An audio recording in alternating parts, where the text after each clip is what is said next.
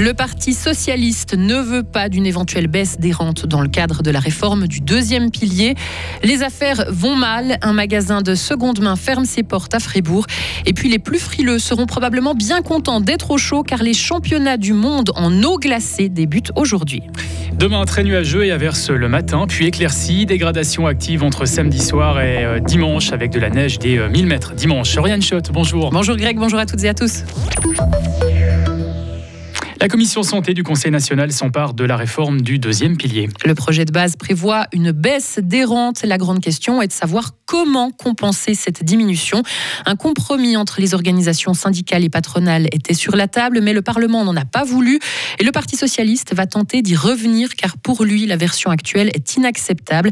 Il y a une ligne rouge à ne pas franchir, met en garde Pierre-Yves Maillard, conseiller national socialiste. C'est la baisse des rentes c'est-à-dire qu'on ne veut pas de baisse des rentes dans ce système.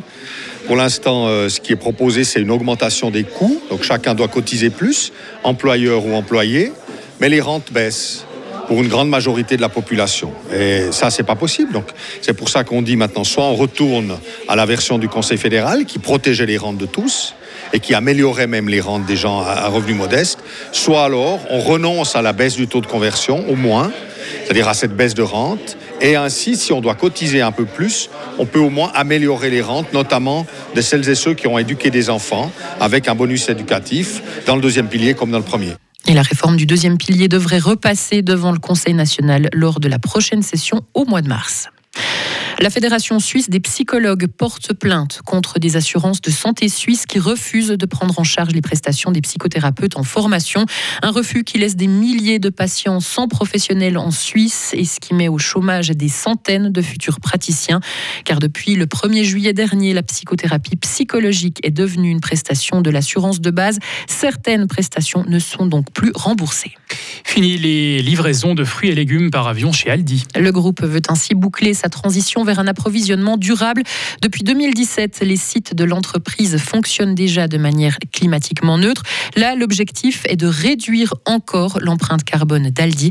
Et les articles concernés ont déjà été remplacés les uns après les autres par des alternatives dont le transport est plus durable. Dans notre région, le niveau du lac de la Gruyère est élevé, mais rien d'inquiétant, c'est ce qu'indique Groupé, alors que certains arbres ont déjà les pieds dans l'eau. Le lac n'atteint toutefois pas encore la cote maximale qui nécessite de prendre des mesures. Le niveau élevé du plan d'eau s'explique par la pluie et les températures clémentes, alors qu'à cette époque, normalement, il ne pleut pas, mais il neige et l'eau ne se retrouve donc pas directement dans le lac de la Gruyère. C'est un magasin de vêtements vintage qui ferme à Fribourg. La baraque à Fripp avait ouvert durant l'été 2021 en pleine pandémie et les affaires avaient très bien marché durant les premiers mois, mais depuis, les clients se font de plus en plus rares. Camille Grandjean a donc dû se résoudre à arrêter son activité. Pendant les vacances scolaires, les étudiants restaient plus forcément à Fribourg. Donc, étant donné que c'est notre clientèle principale, euh, on a ressenti aussi euh, une grosse baisse euh, durant les vacances scolaires étant donné qu'il y a beaucoup de vacances scolaires, ça fait pas mal de mois finalement où euh, la ville euh, est vide. Donc je pense qu'au début, ça a vraiment bien fonctionné, entre guillemets, grâce au Covid. Finalement, il a quand même apporté une chose de bien. Et ouais, après, c'est la dynamique. Les gens ont, un autre mode de fonctionnement, je pense, euh, après ce Covid hier, par exemple, entre 10h et 16h, il n'y a eu que trois personnes qui sont entrées dans le magasin. Camille Grandjean est aussi amère face aux autorités de la ville qui, selon elle, n'en font pas assez pour rendre les rues de Fribourg plus attractives. À l'étranger, la justice française condamne à deux ans de prison avec sursis un chasseur qui avait tué un homme de 25 ans en 2020 dans le sud-ouest du pays. Elle lui a également infligé une interdiction de chasser à vie. La victime était en train de couper du bois sur un terrain qui lui appartenait quand elle a été touchée par balle tirée par un chasseur qui l'avait pris pour un sanglier. Le directeur de la battue au cours de laquelle l'accident de chasse s'est produit a lui été condamné à 18 mois de prison avec sursis.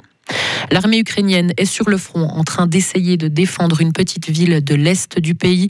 Les combats avec les forces russes se poursuivent en Ukraine. Depuis l'été, la Russie tente de conquérir Soledar dans la région de Donetsk.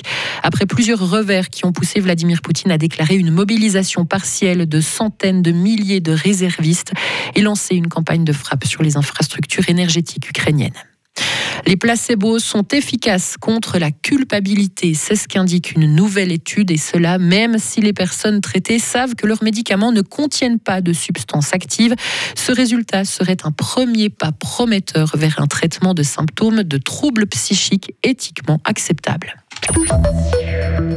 Nager 50 euh, mètres ou 100 mètres dans un lac de montagne avec une eau à 3 degrés. C'est ce que prévoient les championnats du monde en eau glacée qui débutent aujourd'hui en Haute-Savoie et une fribourgeoise d'origine y participe 4 ans après avoir commencé à se baigner dans l'eau froide pour soulager des tendinites. Et ce n'est pas la première fois qu'elle participe à ce type de compétition. L'an passé, elle s'est déplacée en Russie pour participer à la qualification des Russes aux championnats du monde. Claudine Schaffer se souvient de ce moment. C'est vraiment un dépaysement. Euh, les Russes, c'est un peu euh, leur sport national quand même. Il y a même des enfants qui font ce genre de compétition. Et de nager avec des Russes euh, qui ont l'habitude, dans une neva qui était gelée, ils ont sorti 150 tonnes de glace pour préparer le bassin, pour l'ambiance. C'était vraiment incroyable et c'est aussi ça qui me motive de continuer parce qu'il y en a quand même euh, beaucoup de ces compétitions à des endroits qu'on ne connaît pas forcément ou c'est très très beau. Voilà. Et Claudine Schaffer avait fait deux podiums à Saint-Pétersbourg. Pour ces championnats du monde qui se déroulent en France, elle espère faire partie du premier tiers du classement. Et pour habituer son corps à cette expérience extrême, cette maman de deux enfants se baigne dans le lac Léman une fois par semaine toute l'année. Retrouvez toute l'info sur frappe et frappe.ca.